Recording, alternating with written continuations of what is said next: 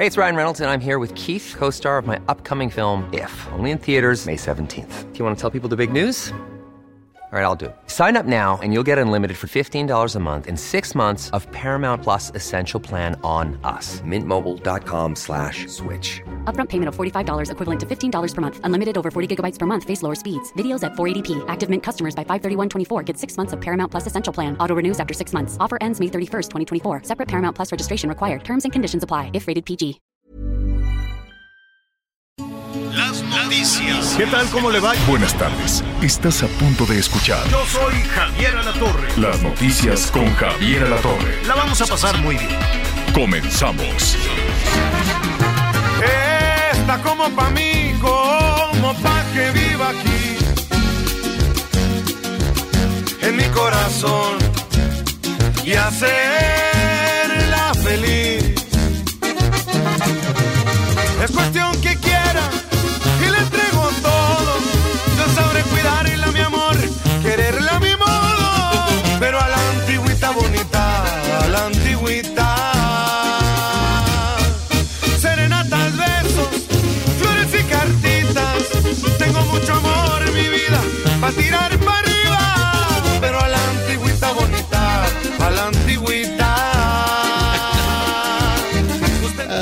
Ah, la antigüita, así a la antigüita lo vamos a saludar. Qué gusto me da que nos acompañe este casi inicio de la tarde. Muy fresca, la verdad, en, el centro del país. Y, y de hecho dicen que va a llover. Dicen. Pero pues eso andan diciendo desde hace un rato y nomás no llueve. Hay un ciclón en el Pacífico. Y entonces va, eh, va a llegar con la bendición de las lluvias. Qué bueno.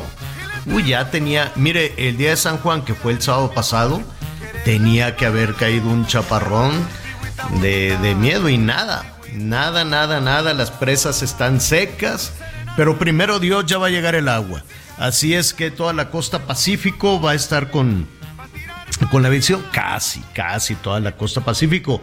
Eh, en una de esas, si les llega también un poquito de agua en unos días más hacia el sur de Sonora, que no sabe las temperaturas tremendas que han, este, que han tenido también. Entonces, eh, pues ya eh, va, viene un poquito de agua, atención, este, Oaxaca, Chiapas, este, Chiapas, que ha estado llovi- lloviendo, ¿no? Chiapas, Oaxaca, Guerrero, pero pues puede llegar algo de beneficio también a Michoacán, a Jalisco, ¿no? Hace tanta falta.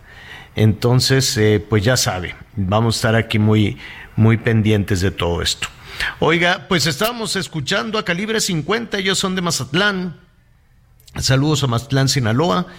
Qué bueno que nuestros amigos en todo el país nos están sintonizando. Al ratito le vamos a decir precisamente toda la, la ruta que va a traer estos, este ciclón, el primero de la temporada, una temporada donde las lluvias, imagínese, por ejemplo, para la zona metropolitana del Valle de México, saludos también a nuestros amigos en el Valle de México 98.5, no sabe qué gusto nos da que nos llamen y que nos dejen sus mensajes.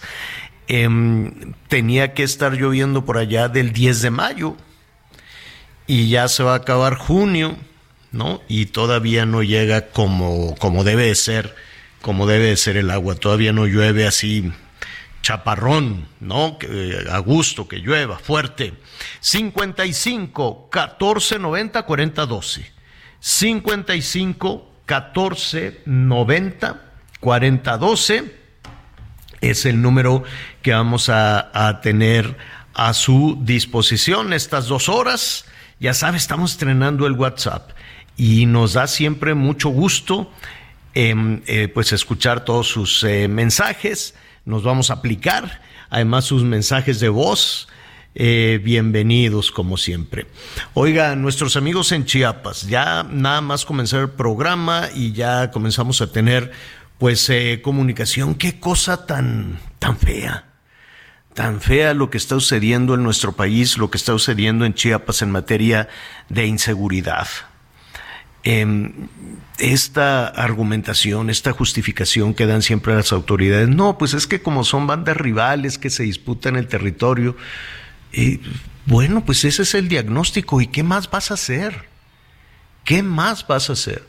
No es que como nos dejaron todo un cochinero, no es que como fue el... Eh, ¿Cómo se llama? los gobiernos anteriores. Yo creo que ya, em, ya no caben más eh, justificaciones, más argumentaciones. Eh, yo sé que es muy difícil para una presidenta municipal, un presidente municipal, un gobernador o el gobernador federal reconocer que no lo han logrado, pero por lo menos a partir de ese reconocimiento y ese diagnóstico se puede avanzar y no nada más, ah, no, miren aquel grupo y este otro grupo, bueno, sí, ahí están, ¿y qué más vas a hacer? ¿Y qué más se puede hacer? Tuxtla Gutiérrez, el Heraldo Radio 88.3 de la FM. Em, y lo que, de lo que le estoy comentando es de las personas que fueron secuestradas. 16 eh, ya aumentó a 17, ¿no? Es, increíble que las mismas autoridades no puedan contar cuántas personas. Primero decían 14, al eh, siguiente día dijeron, no, pues no, eran 16. Y hoy dicen, no, no, no, son 17. Bueno, ¿En serio ni siquiera tienen la capacidad para saber cuántos de tus trabajadores iban en ese camión que fue detenido en plena carretera? Y los ciudadanos que iban ahí en la carretera estuvieron grabando y lo subieron a redes sociales. Y ahí se veía a los sujetos armados, armados en serio, y que los bajaron y que se los llevaron. Entonces, la primera, la primera de las, eh, es un secuestro.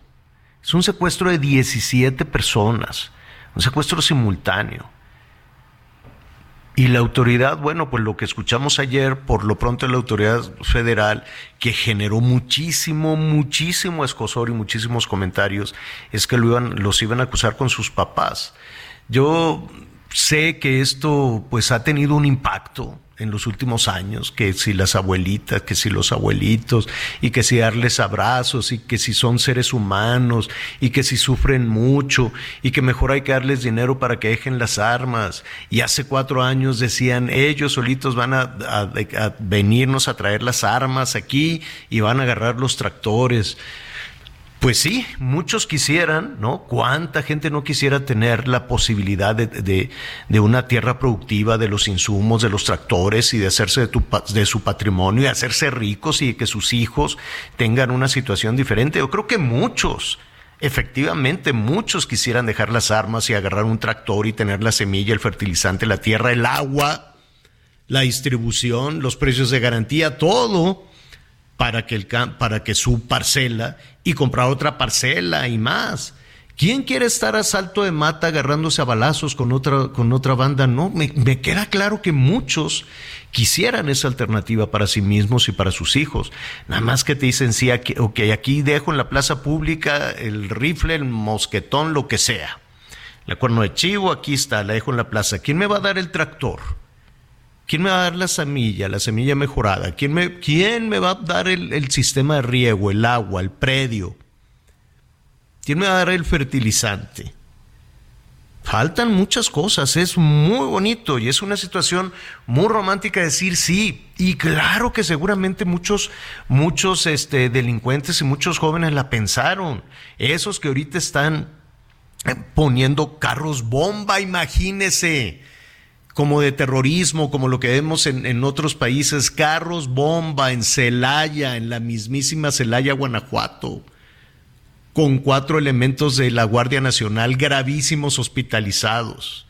Eran diez y les dijeron, oye, ahí hay unos cuerpos adentro del carro, fueron a ver y ¡pum! Un carro bomba.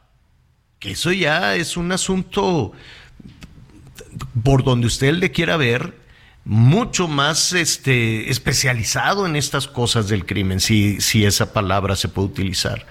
Y eso es lo que tenemos, y claro que quién, eh, ¿dónde están entonces esas alternativas? No, que les voy a dar mucho dinero y que van a aprender los oficios. ¿Cuál oficio? ¿Cuál dinero? Hubo también mucha tranza en eso. Ah, no, que les voy a dar el dinero para que anden ahí cuidando el árbol de aguacate, el árbol de mango y ya con eso. Pues no, no ya con eso, porque la gente quiere salir adelante, no quiere estar sentada bajo un árbol cuidándolo.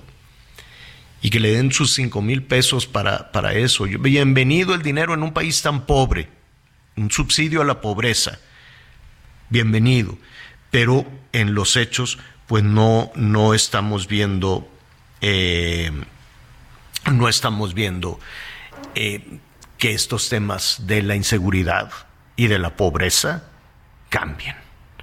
El país es más pobre, y lo mismo le podíamos decir eh, si en este momento estuviera gobernando Peña Nieto. Y lo mismo si en este momento estuviera gobernando Calderón. Y lo mismo si estuviera gobernando Fox. No, no, no recuerdo con qué colega estaba yo escuchando a Vicente Fox que reconocía que no pudo, que le faltaron muchos y que quedaron muchísimos pendientes. Entonces, no, no, no, no es un, un, tema partidista ni mucho menos. Todos los partidos, todos absolutamente nos la deben, nos deben mucho a los ciudadanos, muchísimo, porque no es justo en medio de toda esta situación, mire, tener a gente a ese un, un, un secuestro multitudinario, además de servidores públicos y además de servidores públicos de la seguridad, de la seguridad pública. Y están, desde luego, mandando mensajes. Un asunto muy extraño.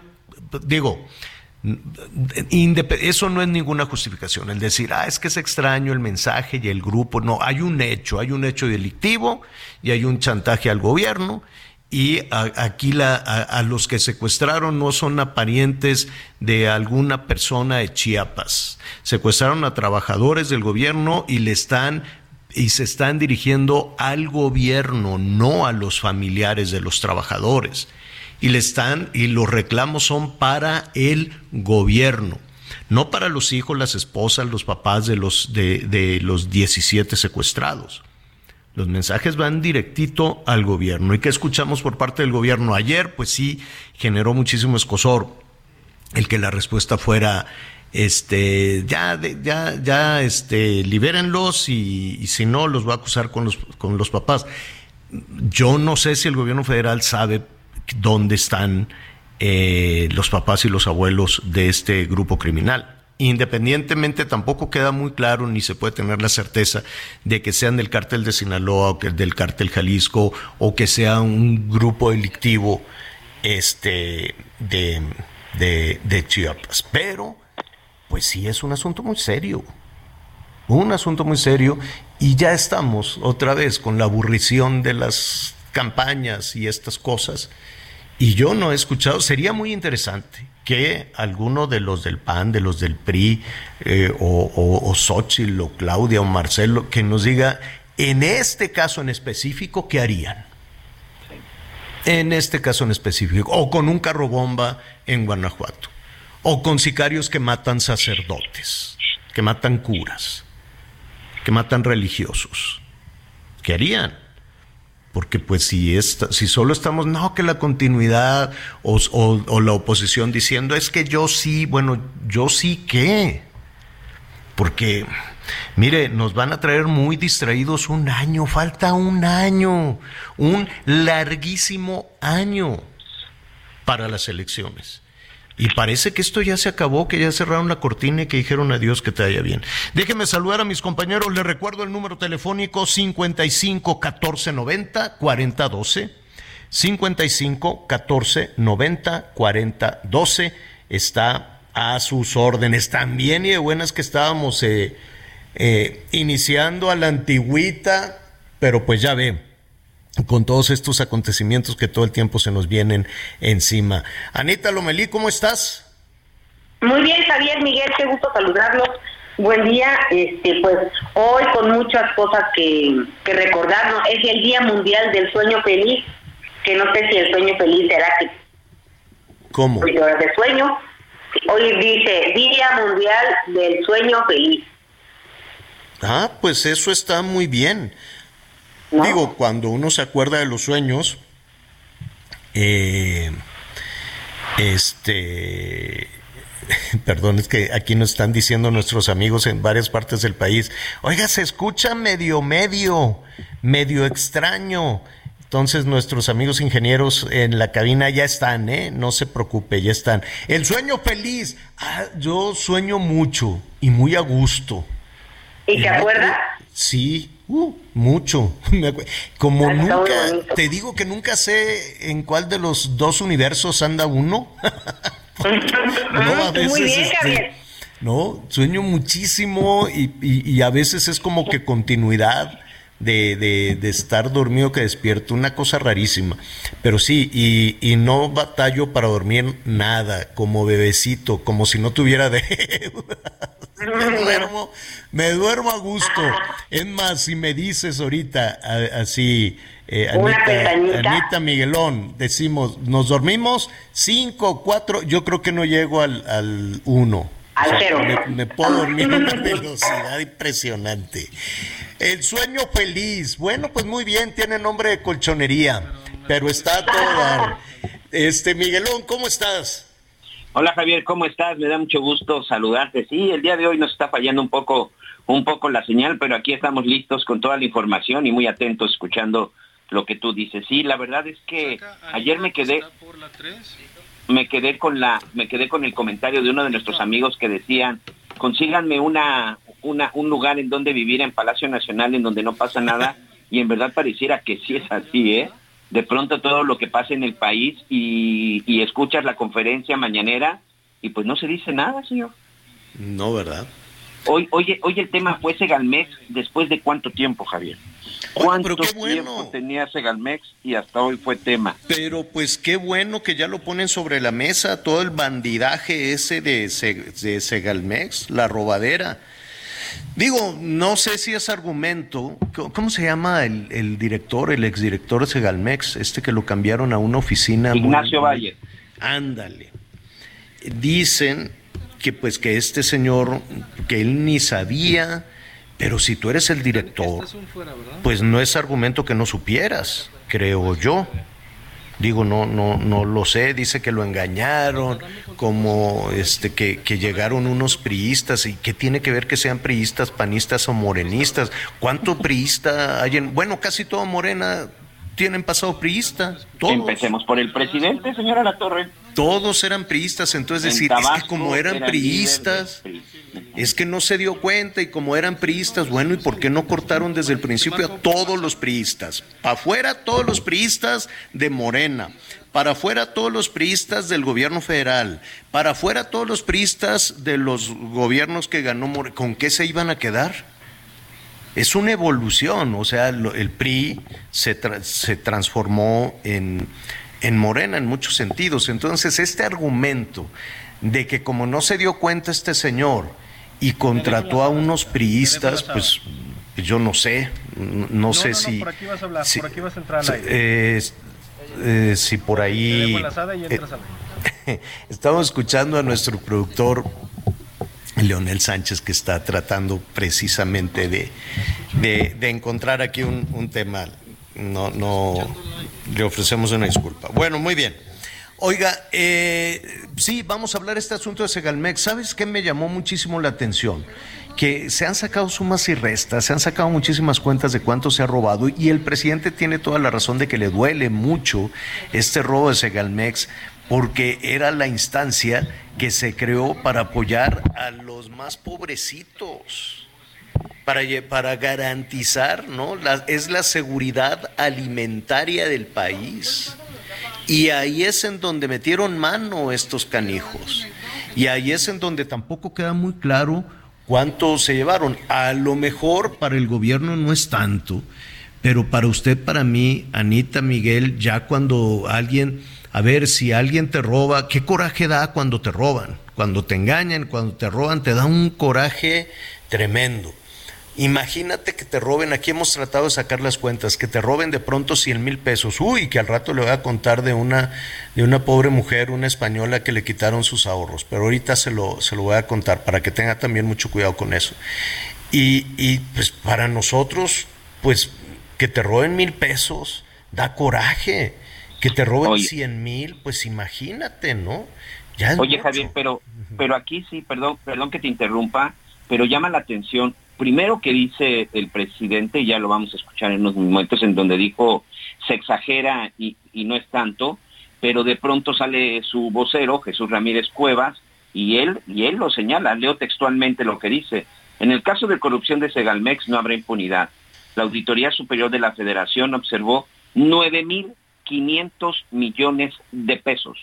9.500 millones pues de lo pesos. Van a, lo van a, le van a llamar la atención. Saludos a Jesús. Y dice, le enviamos un abrazo, que lo van a regañar. Sí, nada más termino. Hay presunto daño patrimonial por 4.900 millones de pesos, de los cuales ya se recuperaron 800 millones de pesos. Estamos hablando más o menos por ahí del, no sé, menos del O sea, 20%. se recuperaron 800 y faltan 9 mil. 8.000, 8.700 para Faltan ser 9 muy. Vamos cerrándolo porque en esas cantidades da, da lo mismo 8 mil 700 que 9 mil. Es un friego de dinero. Claro. ¿Y en dónde esconden ese dinero? Porque ya agarraron a varios. Pero, a ver, esconder esa cantidad de dinero o lo mandan a, como le dicen, a unas cuentas allá al extranjero, o en dónde lo guardarán, cómo hacen las triangulaciones. Metieron a la cárcel a la Rosario Robles, ¿te acuerdas? Por eh, la estafa maestra. Y la estafa maestra también era el manejo de, del dinero que contrataba, ¿no? El gobierno contrataba a muchas universidades para que dieran cursos y no sé cuánta cosa, y ni daban cursos ni nada. Entonces le decían, yo te voy a mandar este dinero, pero tú me lo regresas. Tú te quedas con una pizcacha y tú me, depositas el dinero y así lo iban triangulando. Mucho de ese dinero decían que regresó al PRI, pero yo siento que se lo fregaron, que se lo, que se lo robaron. Tampoco sé si ya se recuperó el dinero de la estafa maestra. Se comprobó que Rosario no tenía nada que ver que ella no agarró el dinero, pero la metieron a la cárcel. Entonces este señor que tampoco tiene nada que ver, que tampoco agarró el dinero, lo que hicieron fue ponerlo en otra oficina. Y el presidente tiene mucha razón cuando dice que, que le duele que se roben el dinero de los más pobres. En un ratito más eh, vamos a ponerle también esta, este, eh, toda esta información, lo pondremos en perspectiva y usted díganos también qué opina de toda esa situación, de todo ese robadero. En fin, mire, pues traemos todo, todo este tema del fraude, todo este tema del dinero. Y mire, rápidamente antes de la pausa le cuento, porque si esta, esta mujer me dio entre, entre ternura y ganas de hablarle por teléfono y decirle en qué cabeza cabe. Ella es de Granada, España, muy guapa. Entonces, este, conoció, ¿cómo se llaman, Anita, estas como aplicaciones para ligar? Eh, Tinder tendría que haber sido una de ellas. Ándale, hazte de cuenta, como Tinder, este, se nos fue Anita, sí, va. ¿Hoy? Acá está, allí está, perdón, sí, no te escuchábamos. Ah, bueno, entonces, ¿de quién, con quién crees que se empezó a, a cartear, así a mandar mensajes? Con el mismísimo, este, Brad Pitt, el que No, era bueno. el marido de la Angelina Jolie. Y entonces la muchacha estaba emocionadísima y le decía a sus amigas, ¿con quién crees que me ando mensajeando? Con el Brad. No te lo puedo creer. Sí, mira, aquí está la foto y todo. Y entonces, pues de gran romance con el Brad Pitt. Y entonces, este, pues ella asumía que ya eran novios. Y el Brad le, le decía, oye, pues sí, que nos... Ay, el otro día ella lo vio ahí con, en, no sé, en una presentación de algo y le reclamó, ¿por qué andabas con esa fulana? No, mi reina, no, no te preocupes, tú tan guapa, igual y, te van a hacer un casting, te van a hablar para hacerte un casting porque estás tan chula, repreciosa. Entonces le hablaron los del casting, oiga, sí, deposítenos nada más una cantidad para los gastos y, y así. Y luego le volvían a hablar. Creo que ahora el casting va a ser en, en, en Sevilla, no sé qué, deposita, y así, y hasta que ella dijo, ya fue mucho dinero, le quitaron todos sus ahorros, una cantidad pues. enorme, ca- casi, pues no sé, como ciento, como cien mil euros, ¿no? Importantes para, para una para una chava, todos sus ahorros, más lo que le habían dejado, creo que los abuelos, no sé, creo que eran como mil, mil setecientos o ciento setenta mil, ciento setenta mil euros, algo así. Le bajó toda la lana. ¿En qué cabeza cabe que el Brad Pitt te va a estar pidiendo un dinero prestado? Entonces ella fue con el abogado y el abogado le decía, me estás, me estás este, carneando, me está diciendo, no, te lo juro, es que él me hablaba y yo le creí, le quitó todo el dinero un fulano que se hizo pasar por Brad Pitt. A ver, después de la paso usted díganos si le habla por teléfono. Brad Pitt. Bueno, ¿quién habla? Brad Pitt, ¿me prestas una lana? ¿Qué le contestaría? Díganos a través del WhatsApp 55 14 90 42. Conéctate con Javier a través de Twitter, arroba javier-alador. Sigue con nosotros. Volvemos con más noticias. Antes que los demás. Todavía hay más información. Continuamos. Las noticias en resumen. Un enfrentamiento entre presuntos delincuentes en el municipio de Huacochi, esto en Chihuahua, dejó como saldo ocho personas muertas. La Fiscalía Estatal informó que en el lugar encontraron a una persona herida y dos vehículos incinerados. La tercera ola de calor que duró eh, del primero al 22 de junio fue la causa directa de 112 muertes en México, informó la Secretaría de Salud. La mayoría de los decesos ocurrieron en Nuevo León y Tamaulipas. La alcaldesa de Tijuana, Montserrat Caballero, ya duerme en el cuartel militar del 28 Batallón de Infantería en Baja California. Esto luego de anunciar que se mudaría por cuestiones de seguridad.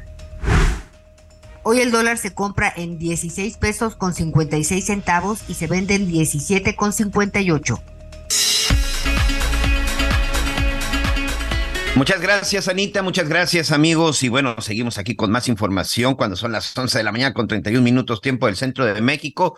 Y bueno, pues hemos estado hablando mucho acerca de qué hacer con nuestros ahorros, si todavía tiene utilidades o en este prácticamente eh, ya inicio del segundo semestre. Si tiene usted por una lanita por ahí ahorrada, ¿por qué no prueba algo diferente con Citibanamex en el momento de invertir su dinero, invertir su patrimonio?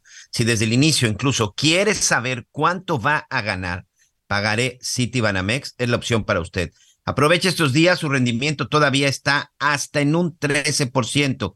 O si lo que le interesa es tener disponibilidad diaria de su dinero, de sus recursos, invierte en el fondo VLK 1 más de BlackRock, esto por supuesto sin plazos forzosos. No necesita ser un experto y puede hacerlo desde la app de Citibanamex móvil, que por cierto es muy sencilla, es muy noble y es muy práctica de usar. No se pierda la oportunidad de mejorar la relación con su dinero. Inicie hoy mismo. ¿Quiere ver términos y condiciones y más información? Entre por favor a citibanamex.com diagonal inversiones. Bueno, em, gracias Miguel, gracias, gracias Anita. Vamos a retomar. Te escuchaba también Anita con toda, con todo este tema de violencia en, en Chihuahua en Huachochi. Em, terribles son, ¿qué? Ocho, son ocho, personas. Ocho personas muertas y pues sí, con toda también la, la, la, la, huella del, del, narcotráfico. Dicen... Em, camionetas calcinadas, Javier. Sí, calcinadas, calcinadas, hechas pedazos, ocho muertos y al parecer pues todo esto es un enfrentamiento eh, donde está involucrado también el cártel de Sinaloa. Dicen el Chapo Calín, eh, este lugarteniente del cártel de Sinaloa junto con sus hijos. Y seguramente pues en una balacera hay un enfrentamiento también con este pues los otros, otros, eh, otros grupos rivales. Y esto es lo que decíamos Anita Miguel al principio, ¿no? De que parece justificación. Ah, pues es que como era el Chapo Calín y como eran sus hijos, y pues él, es eh, pues un, un lugarteniente, es él quien, quien está en toda esta región. Eh, por parte del cártel de Sinaloa, pues entonces hasta hasta ahí queda, porque dudo, dudo que se lleve a cabo una investigación en este, en este caso, ¿no? Como en todos aquellos que cuando salen con la argumentación de que, bueno, pues es que como son las bandas rivales, pues ya no hay nada más que hacer, ¿no?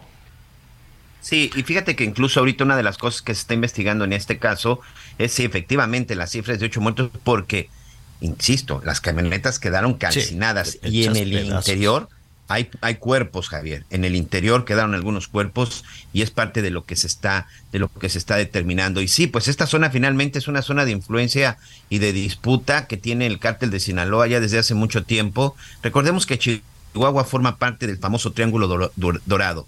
Sinaloa, Durango y Chihuahua, y es uno de tres estados que la verdad siempre han estado en disputa. Y aquí una de las cosas es que es fracciones del cártel de Sinaloa que se están enfrentando también con otras fracciones del cártel de Sinaloa que tienen que ver con Ismael El Mayo Zambada.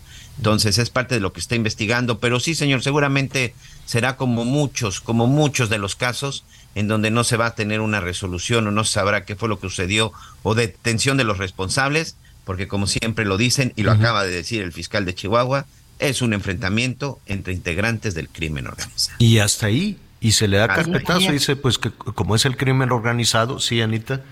Y además, también algo que es muy triste, es que pues es, es son vacaciones, ¿no? Es, es un pueblo muy significativo de en la Sierra este, sur, en la Sierra Tarahumara, ¿no? En la parte sur de la Sierra Tarahumara, se hacen excursiones, hay lugares bellísimos, hay cascadas, y pues todas estas cosas ahuyentan esta parte pues, noble. ¿Quién va a querer ir? Y tan necesaria para, pues para quienes, para todas las familias que dependen de turismo. Sí, Sí, tienes toda la razón y es una pena que se dé carpetazo y, y sabes que cuando se da ese carpetazo, cuando se bajan los brazos diciendo pues es que es el crimen organizado, de alguna u otra manera se comienza a normalizar esa, e, esa conclusión, ¿no?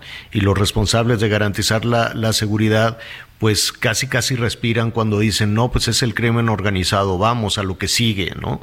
Y, y no están rindiendo cuentas están ahí precisamente para que se acabe con la violencia, no para argumentar es que como es el crimen organizado y en esa normalización, pues la vamos escuchando, no, no sé, no creo, tú con el seguimiento como especialista Miguelón, ¿hay algún estado del país, incluida la Ciudad de México, hay alguna zona urbana, alguna zona este, ya, conurbada, la zona metropolitana, este, de Monterrey, de Guadalajara, de la Ciudad de México, la de Veracruz, en fin, em, que esté libre de la presencia del crimen organizado, del narco. No, no, señor, es muy, muy lamentable, pero por desgracia todos, todos los estados del país de alguna forma tienen presencia del crimen organizado. En algunos más, en algunas menos, pero evidentemente en todos. De pronto podría uno pensar que en la zona de Tlaxcala, ¿no? Que en la zona de Tlaxcala, esta zona que se encuentra muy tranquila, pero no, ahí también hay una presencia importante, sobre todo por la conectividad que tiene con la zona hacia el Golfo y con la zona, por supuesto, de la Ciudad de México. Es un lugar en donde a lo mejor no hay tanta violencia, pero en donde sí se tiene también una presencia importante y no solo de bandas del tráfico de drogas. Ahí, Javier, la presencia de los guachicoleros y del traficantes de personas también es una, es una, una, escalada muy importante. La verdad es que no, ningún estado podría hoy presumir o decir que está libre de la presencia del crimen organizado. Y te voy a, y te voy a ser honesto, de Chiapas habíamos escuchado muchísimas cosas, o por lo menos en los, en, en lo que eh, nos corresponde el trabajo periodístico de Miguel Anita y su servidor, tal vez desde el levantamiento de Marcos, de Marcos para acá y, era el ZLN y después todo eran inversiones, inversiones, o por lo menos eso decían. Y 30 años con carretadas de dinero y yo no he visto eh, resultados concretos de bienestar. Porque Hoy sigue, siendo eh, ¿eh? uno de los estados más pobres del país, Javier. Y, y desde que me acuerdo, desde Cedillo, desde Salinas, Cedillo, desde el levantamiento de, del EZLN, los anuncios son y va a tantos millones, ya van otros tantos millones y más millones y más millones y, y la gente sigue. Y ahora a esto súmale la presencia del crimen organizado y la presencia del crimen organizado en Chiapas seguramente, mira, hoy eh, eh, leí saludos a Héctor de Mauleón, eh, hace un comparativo y pone a San Cristóbal de las Casas con el cártel, ¿cómo se llama? El cártel Chamula. Hazme favor, el cártel Chamula, que es un cártel indígena. Es un cártel indígena que tiene el control del suministro y la distribución de drogas en San Cristóbal de las Casas.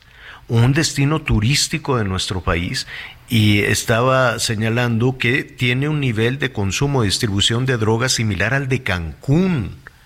Cancún y después em, eh, San Cristóbal de las Casas, como de estos eh, destinos con el tráfico de drogas, eh, uno de los tráficos de drogas más importantes del país, San Cristóbal de las Casas. El asunto pues ha cambiado, evolucionado y ahora evolucionado para mal, desde luego. ¿Y ahora qué tenemos? Pues el secuestro de trabajadores de la Secretaría de Seguridad Pública. Es un secuestro, son servidores públicos. Independientemente de todas las situaciones de desalojo, de abandono, de miedo, de temor que se está viviendo en diferentes zonas de un estado hermosísimo, de un estado precioso, la verdad, con una riqueza impresionante, pero es una puerta es la puerta sur de nuestro país y probablemente por esa puerta sur entran tantas cosas. ¿Qué ha pasado en las últimas horas? Em, hemos escuchado algunos mensajes, por lo menos tres mensajes. Uno donde hacían un reclamo, los captores de estos servidores públicos eh, hacían un reclamo a las autoridades, no, solo al gobierno del Estado, tal vez a las autoridades federales, de que tenían que despedir a los mandos de la policía. Después em, fueron este, cambiando hasta pedir adicional a esto el, em, la liberación de una mujer. ¿Qué, ¿Qué está pasando, Miguel? Son ya tres los mensajes, ¿no? Sí, ya son tres los mensajes. Los dos primeros, Javier, fueron de los mismos agentes secuestrados que fueron ahí obligados a leer un documento. Este, en uno aparecen primero todos eh, de pie y uno de ellos está al frente leyendo un documento en donde dice que para que pudieran ser liberados están pidiendo la destitución de tres eh, de los jefes de la policía del estado de Chiapas reiteran que no quieren tener problemas con Guardia Nacional y con el Ejército. En el segundo mensaje se vuelve a decir y se pone un ultimátum de un horario para que se lleven a cabo los procesos de, de, destitución de estos elementos y se dice que están bien, pero durante la madrugada hay un tercero, Javier, que este es de uno de los integrantes o mejor dicho, de los sujetos que tiene secuestrados, que por cierto, él no habla de 16, sino de 17 personas secuestradas. Si te parece, lo escuchamos. A ver. Aclaramos, no queremos problemas con el ejército mexicano, tampoco con la Guardia Nacional. Únicamente pedimos justicia y tampoco queremos ninguna plaza de Chiapas, solo queremos justicia. Tercer punto, queremos aclarar que la señora Nayeli la tiene secuestrada los sicarios de vuelo pulseras y algunos elementos de la Secretaría que están comisionados con este grupo criminal. Con el respaldo de Yair Hernández Terán y respaldado por Francisco Orantes, el, secretario de Seguridad Pública de Chiapas, coordinados por el para operar por el director Burguete Ramos. Hemos tocado muchas puertas para que nos devuelvan a la señora Nayeli y hasta el momento ha sido completamente negativa la respuesta.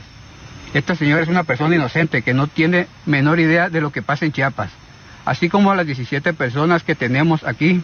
Sabemos a la perfección que son inocentes y no les haremos daño. Solo queremos que nos hagan caso y que devuelvan a Nayeli. Y les devolvemos a todos los trabajadores sanos y salvos. ¿Quién es, eh. ¿quién es Nayeli? Que es conocida como Nayeli 5. Ella es cantante. Ella en la zona de Tuxtla Gutiérrez, eh, en algunos bares, en algunos centros nocturnos, ella trabaja como cantante, Javier, ella tiene 30 años, tiene dos hijas y el pasado 22 de junio, va a ser ya prácticamente una semana, siete días para ser exactos, en su domicilio en Tuxtla Gutiérrez, en el fraccionamiento Santa Clara, hay unas imágenes en donde se ve que llegan hombres armados en varias camionetas. Y hay una imagen que es captada por una cámara de vigilancia, a pesar de que está distante, en donde se ve precisamente a Nayeli brincando de una azotea a otra, es un fraccionamiento donde las casas están pegadas, y lleva a sus hijas. Posteriormente, pasan varios minutos y en la imagen que les estoy narrando, se ve como hombres armados que están ahí en el mismo fraccionamiento, se suben a la camioneta y se van. Las niñas quedaron a salvo. Eh, esta mujer eh, pues tuvo esta idea de poner a sus hijas en la azotea, en la casa de un vecino ahí a resguardo, y posteriormente ya llegaron otros vecinos y ahí las rescatan. pero sí se llevan a Nayeli de 30 años y a un hombre que hasta el momento está en calidad de desconocido. No sabemos de quién se trata.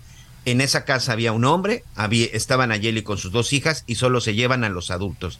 Las niñas, insisto, están sanas y salvas. A partir de ese día, Javier, ha mm. habido muchas movilizaciones, muchas protestas y muchas este, demandas en relación al secuestro, la desaparición. Hay bancartas por donde quiera, las redes sociales está invadido con la fotografía de Eli. Su nombre completo es Nayeli Sirene Cinco Martínez y aparece la foto de ella y aparecen muchas de las cosas. Ya incluso fueron hasta a Palacio de Gobierno con el gobernador Rutilio Escandón, por supuesto con el fiscal del estado de Chiapas, con el encargado de la con el encargado de la mm. Secretaría de Seguridad y Protección Ciudadana y de acuerdo con lo dicho en este video anoche, estarían involucrados en la desaparición o levantón de Nayeli elementos de la policía. Por lo menos eso es a lo que se refiere. Es un video más largo, de aproximadamente cuatro minutos. Y pues que...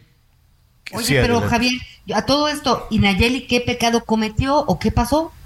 No se sabe, ¿no, Miguel? No se sabe y es precisamente lo que dicen en el video.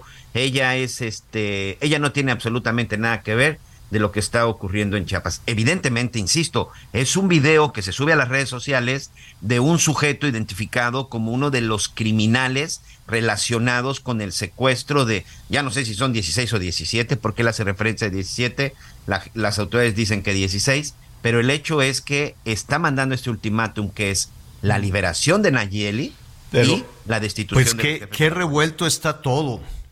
Qué revuelto está todo porque ya es un tercer video. En el primero se ven, eh, bueno, las, las imágenes que tenemos incluso de nuestro compañero Pedro Gerardo López es un comando armado que bajan de un vehículo a estos eh, empleados de la Secretaría de Seguridad en un abierto desafío al gobierno estatal y al gobierno federal. Dicen, aquí los tenemos y hasta que no renuncien los mandos policíacos, aquí los vamos a tener. Segundo video, los tienen arrodillados exigiendo que eh, renuncien los mandos policíacos. Tercer video, ya no aparecen los secuestrados. Solo aparece un personaje hablando, ¿así es? Así es, que por ya no, y, y, esto hace todavía más confuso porque en los anteriores, cuando se trata de, de un chantaje, de una presión, de una amenaza, pues ponen allá a las víctimas.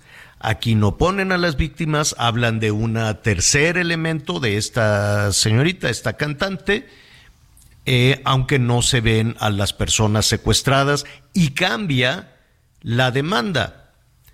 Cambia la demanda, ya no están pidiendo la destitución de los militares, simplemente dicen la liberan y yo libero a los 17. Ah, un elemento complejo un elemento difícil en este, en este tema de, de, negociación y hay que irse con cuidado con estos eh, con estas informaciones y con estas imágenes y estos videos.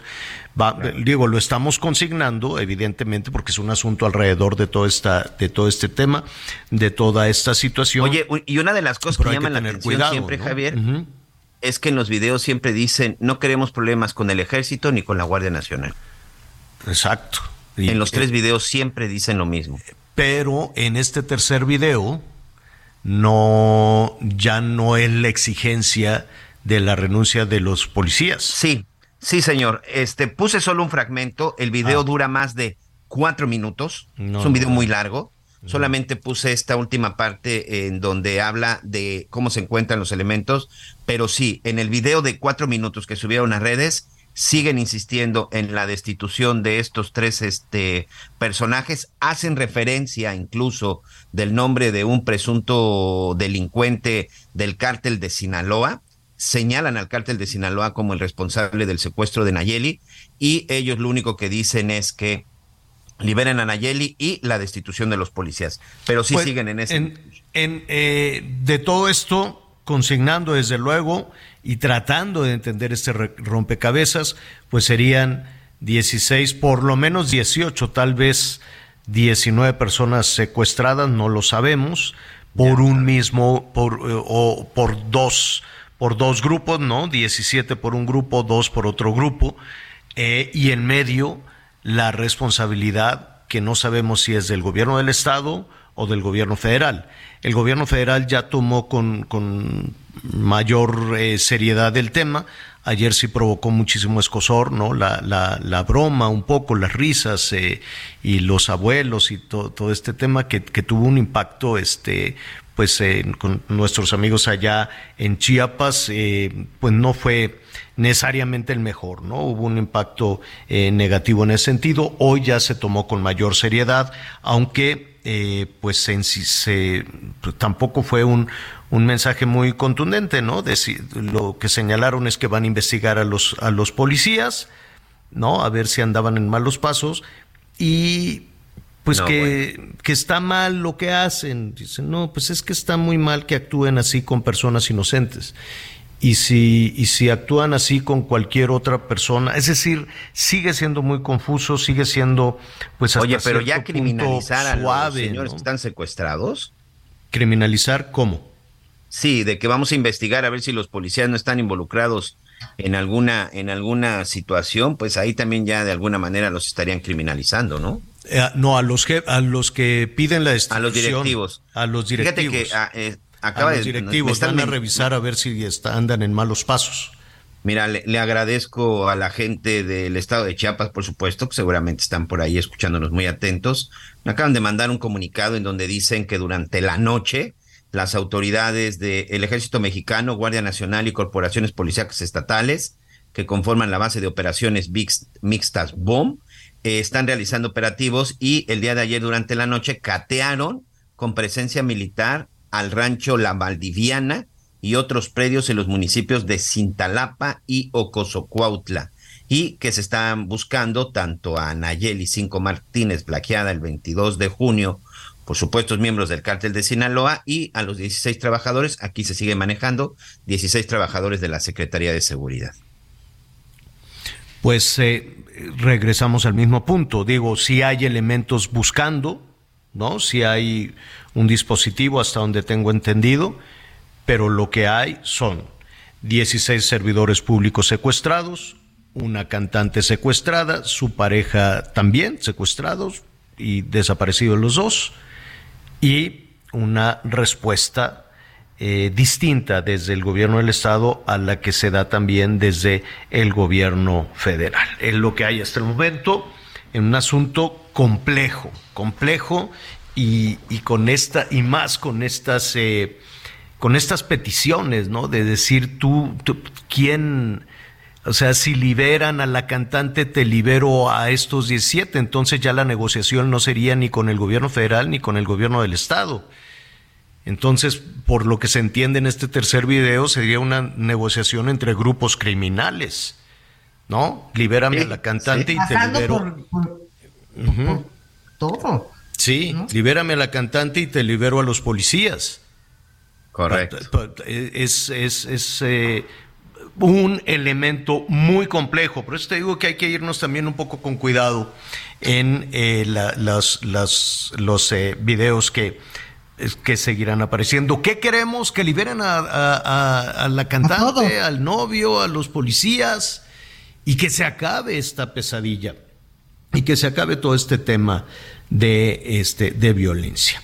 Bueno, eh, rápidamente nos están preguntando, oiga, pero si va a llover, sí, pues bueno, eso es lo que dice el meteorológico, ¿no? Eh, y, esperemos que así sea. Lluvias fuertes, atención, Guerrero, Oaxaca, Chiapas. También les van a caer unos aguaceros en Colima, Jalisco, Michoacán, bendito sea Dios, qué bueno. Y algunas lluvias ya más ligeras para el Estado de México, para Morelos, Puebla y, ah, y también para, para la Ciudad de México. Qué bueno, porque hace falta. Eso sí, ojalá que no estén muy distraídos en, en, campañas y cacharolas y cosas por el estilo y que se pongan a revisar las, este, las coladeras rápido. Antes de que llueva, ya han tenido mucho tiempo. Ahora sí no van a tener pretexto. Y si nos vuelven a decir, es que la lluvia atípica, Qué atípica ni qué nada, está retrasada y tiene que llover y llover muy fuerte, así llueve, así es, así es nuestro país y estamos en plena temporada de huracanes. No es que llovió lo que nunca, llovió lo que en 11 años, en un minuto, no, no, no, así llueve, así es la naturaleza, esa es una bendición. Lo que es atípico es tener funcionarios que no tomen las debidas precauciones para ese tipo de cosas o que no reparen donde se inunda siempre. Históricamente ya sabemos cuáles son las colonias y ya sabemos que en el Estado de México ah, es que se reventó el canal de la quién sabe que cada año se revienta el canal que porque la lluvia típica pero les vamos a dar cinco mil pesos y ahí va la gente y se forma y les dan nada y les dan nada Vamos a hacer una pausa y volvemos.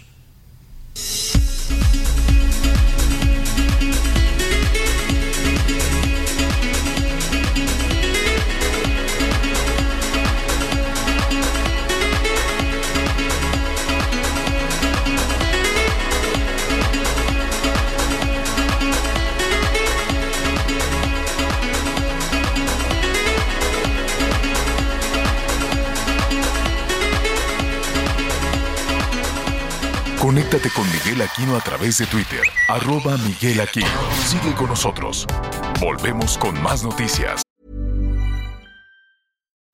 Life is full of what ifs. Some awesome, like what if AI could fold your laundry?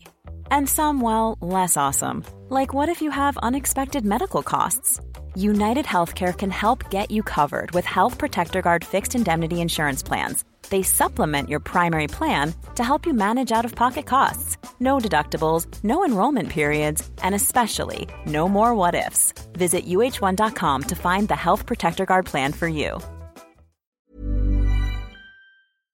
Antes que los demás. Todavía hay más información. Continuamos. Gracias por estar con nosotros en las noticias con Javier La Torre. Son las 12 del día en punto, tiempo del centro de México. Momento de ir juntos a un recorrido informativo por el país. En el municipio de Celaya, Guanajuato, se reportó la explosión de un vehículo mientras era revisado por elementos de la Guardia Nacional, dejando cerca de una decena de agentes heridos. De acuerdo con la información, fue alrededor de las 11 de la noche cuando los elementos acudieron a inspeccionar el vehículo, que estaba en la calle Río Lerma, casi esquina con la carretera de Celaya a Salvatierra, tras haber sido reportado como sospechoso. Tras la explosión, el vehículo quedó calcinado y los agentes que resultaron heridos recibieron atención médica.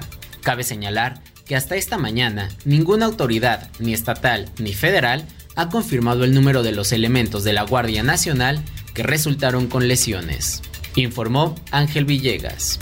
El próximo 30 de junio es el Día Mundial de las Redes Sociales y académicos de la Universidad de Guadalajara analizaron la incidencia de estas en la vida social, destacando que han sido claves para exigir derechos o denunciar el atropello de estos. Mientras que en el 2015 el 57% de la población era usuaria de Internet, ahora en el 2022 esta cifra aumentó al 78% y de cada 10 usuarios, 9 lo hacen a través de teléfonos inteligentes siendo la mayoría población de entre 15 y 29 años de edad. Adicionalmente, expusieron que es importante el uso de estas redes sociales también para poder determinar cómo se manejan los gobiernos en el mundo. Y es que tan solo en la pandemia de COVID-19, este ciberpoder se destacó a través de acontecimientos como el ocurrido aquí en Jalisco con la detención de Giovanni López, quien murió a manos de policías municipales de Ixtlahuacán de los Membrillos, esto luego de ser detenido por no portar cubrebocas. Desde Guadalajara, Mayeli Mariscal, Heraldo Radio. Muy bien, bueno, oigan, eh, rápidamente Vamos a, ver cómo están los comentarios de nuestros amigos. Empezamos con, con quien, contigo, Anita. O contigo, Miguelón, mejor. Muy bien, señor. Aquí tenemos muchos de los mensajes de nuestros amigos. Dicen bonito y bendecido, bonito y bendecido día. Es una vergüenza. El señor que representa a México se burla de todos. Maneja el dinero como si fuera de él. Y todavía se va a festejar. Mi pregunta es de qué, qué tristeza. Un gran saludo a todos ustedes, felicidades por no quedarse callado. Soy la señora Alicia de Guadalajara. Abrazo, por supuesto. Gracias, hasta Guadalajara. Marta Valencia de Milpalta en la Ciudad de México. La delincuencia en ese gobierno está horrible. El narco desatado, los jóvenes perdidos por la droga, dejando las aulas de educación. Estamos en un México olvidado. No le interesamos a este gobierno en turno. Da tristeza. Que tengan un excelente día. Abrazo, por supuesto. Buenos días. Un saludo a ti, Javier, Anita y Miguelón y a todo tu equipo de trabajo. Soy sinaloense y aquí sufrimos lo que está sucediendo en Chiapas. Toda la sierra sinaloense, los ranchos solos en los años 70 hasta que llegó el ejército con una operación Cóndor y se acabó toda la amenaza de los malosos. ¿Por qué no hacen otra operación del ejército y cambiaría? Seguridad, bienestar y miedo. Soy su servidor, el señor Valdés. Un afectuoso abrazo, por supuesto, también hasta la zona de Sinaloa. Abrazos y bendiciones. Soy Alejandro Mata, su servidor. Una de las intenciones de López Obrador, primero de anunciar la asociación presidencial desde hace un año, y el destape de sus corcholatas fue distraer a la prensa y por consecuencia al pueblo y lo peor es que lo está logrando. Saludos desde el nublado puerto de Salina Cruz, Oaxaca, también del señor Guillermo Gilberto Málaga, Guillermo Villarreal en Monterrey. El comentario del presidente en relación a los funcionarios de Chiapas secuestrados solo representa su falta total de empatía con los ciudadanos, su divorcio total con la realidad y un serio trastorno, eh, con todo respeto. Bueno, muchas gracias. Mm. Buenas tardes, Jesús de Guadalajara, los escucho diario desde mi taxi. Le mandamos un saludo a Ay, saludos. Tanto muchas felicidades por su programa. Este, por eso, ok, Miguel Ramírez del Estado de México, del crimen organizado también, y dos cárteles que tienen que ver también con el gobierno. Atentamente, a nuestro amigo Miguel Ramírez en el Estado de México. Anita.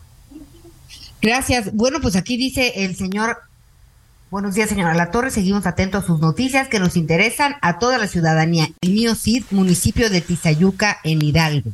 Válgame. Válgame Dios, sí. Y sabes que San Luis ya se, se agotó, llegaron al día cero también con la presa que abastece agua, van a tener que hacer desde hoy ya distribución a través de pipas. Ya vamos a empezar también con todos estos problemas, pero le vamos a poner atención a Tizayuca.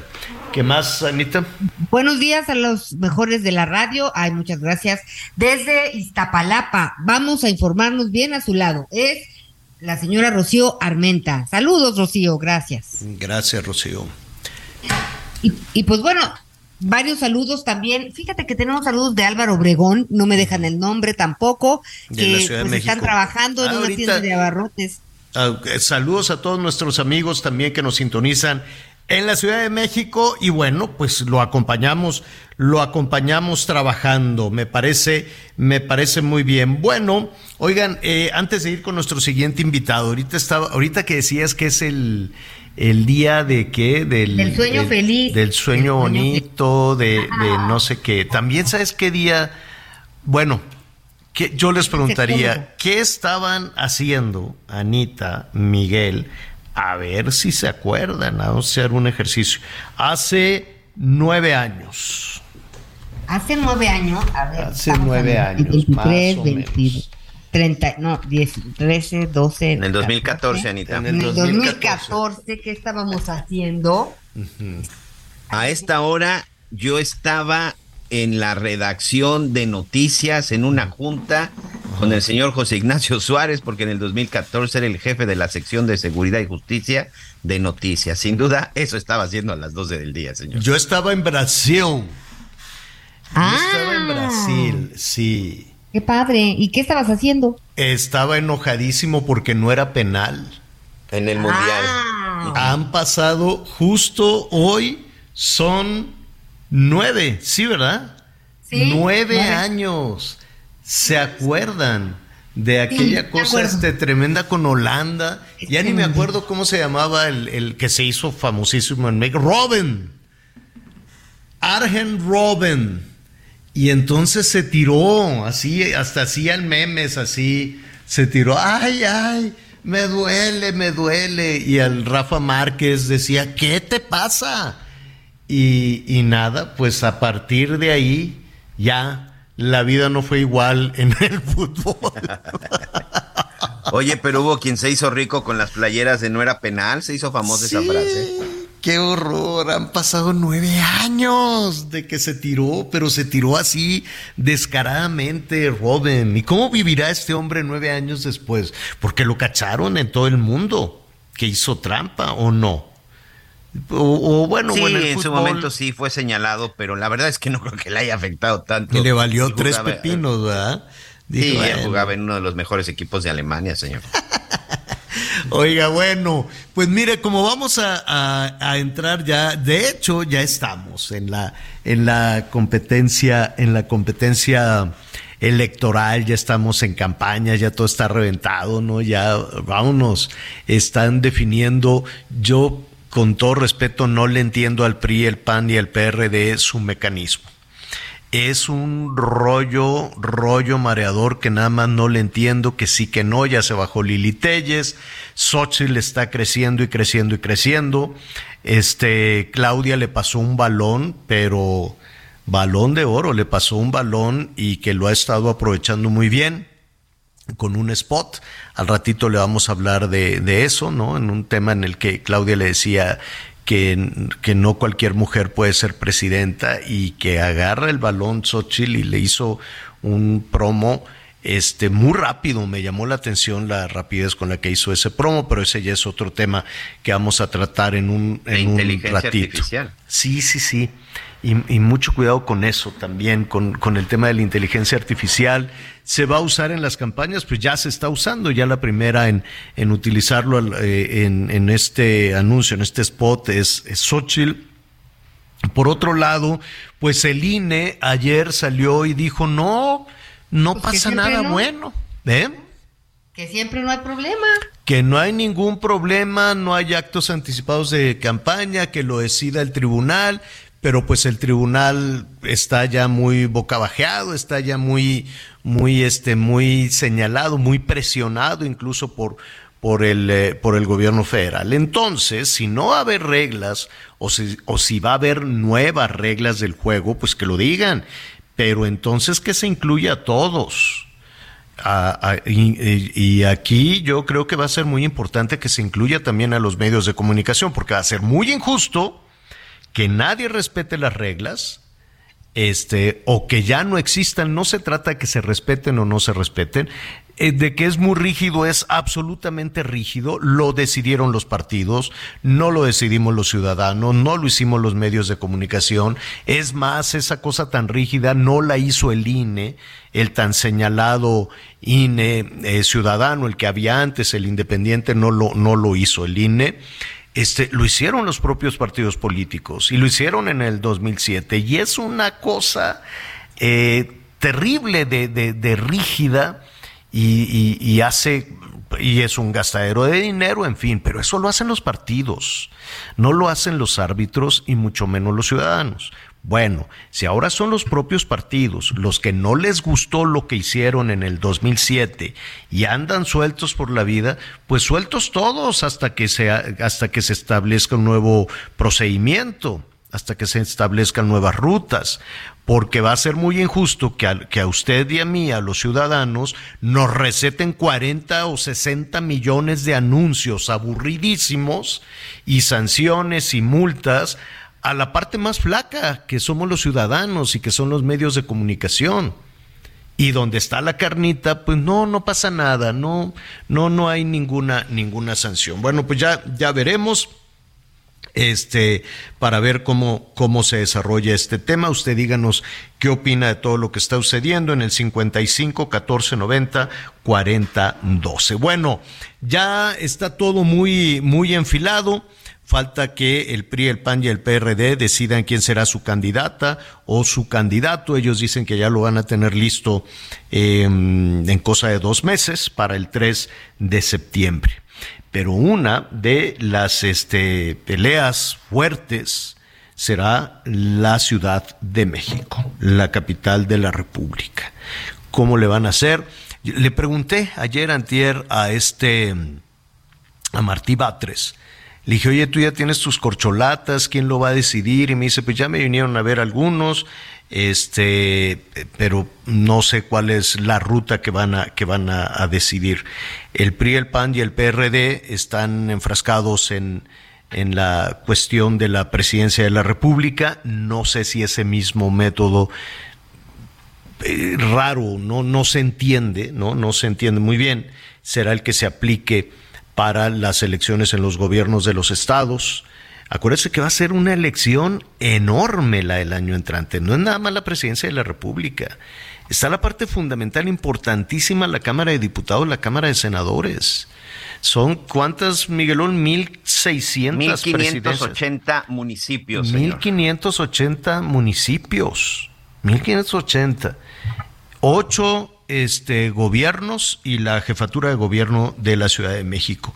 Y Santiago Tabuada, el alcalde de la Benito Juárez en la Ciudad de México, eh, pues ya levantó la mano y no sé, Santiago, si todavía estás en lo dicho de querer convertirte en jefe de gobierno de la Ciudad de México. ¿Cómo estás, Santiago? No. Bien, mi querido Javier, muchas gracias. Pues más que puesto, este, yo te lo digo contento, motivado, este, lo digo con mucha claridad, ¿no? Porque bien lo decías un poco en esta introducción, a veces, este, hay, hay, reglas que no, uno no entiende porque pues si uno quiere darse a conocer, pues tiene que buscar, por lo menos en el caso de la ciudad, pues la puerta de, de, los medios, la puerta este, de estos alcances, pues en una ciudad en donde pues no solamente viven, sino transitan este 20 millones de personas entre la zona metropolitana, eh, la ciudad, etcétera, ¿no? Y bueno, yo decirte con mucha claridad y con mucha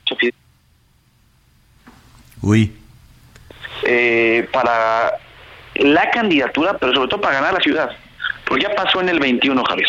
Y lo vamos a, vamos a repetirle a Moreno la dosis en el 24. Y estamos eh, esperando, por supuesto, que, se emitan, como tú bien dices, ahorita están los lineamientos presidenciales, eh, y que se emitan las reglas o los planteamientos o las valoraciones para la candidatura en la Ciudad de México. ¿Quién, quién los tiene que emitir? tu, partido o lo van a hacer eh, eh, entre, entre PAN, eh, PRD y PRI? ¿Cómo le van a hacer? ¿Te han dicho algo? Se, hará en, seguramente, digo, seguramente por lo que hemos estado viendo, se harán valoraciones y planteamientos de las tres fuerzas políticas, ¿no? Por supuesto, pues de, de una u otra manera, este, así se planteará, en algún momento dado se llevó eh, se comentó que el, que el PAN eh, siglaría el proceso, pero bueno, tú has visto que el ánimo está en que de la mano con las organizaciones, de la mano con las fuerzas políticas opositoras, pues se pueden llegar a acuerdos, ¿no? E, ese es el ánimo. Eh, yo estoy ya desde hace tiempo en mis, en mis ratos libres, Javier, pues caminando la ciudad, yendo a otras alcaldías, platicando con, con mucha gente y diciéndoles que existe un proyecto en la ciudad que, que pretende, que ya lo hizo desde Benito Juárez, pero que pretende hacer las cosas distintas en una ciudad en la que el metro no funciona, en una ciudad donde tuvimos la semana pasada un paro de hospitales generales de la ciudad, porque eh, los médicos están maltratados, mal pagados, porque no tienen este herramientas, no tienen medicinas, eh, no sirven las máquinas, y una ciudad también donde eh, pues la seguridad sigue siendo un tema antier fue este de igual manera cerca de Azteca este también hubo un incidente la semana pasada en Iztacalco y así en el momento más te lo digo más difícil este y sobre todo más complejo en la ciudad de abandonada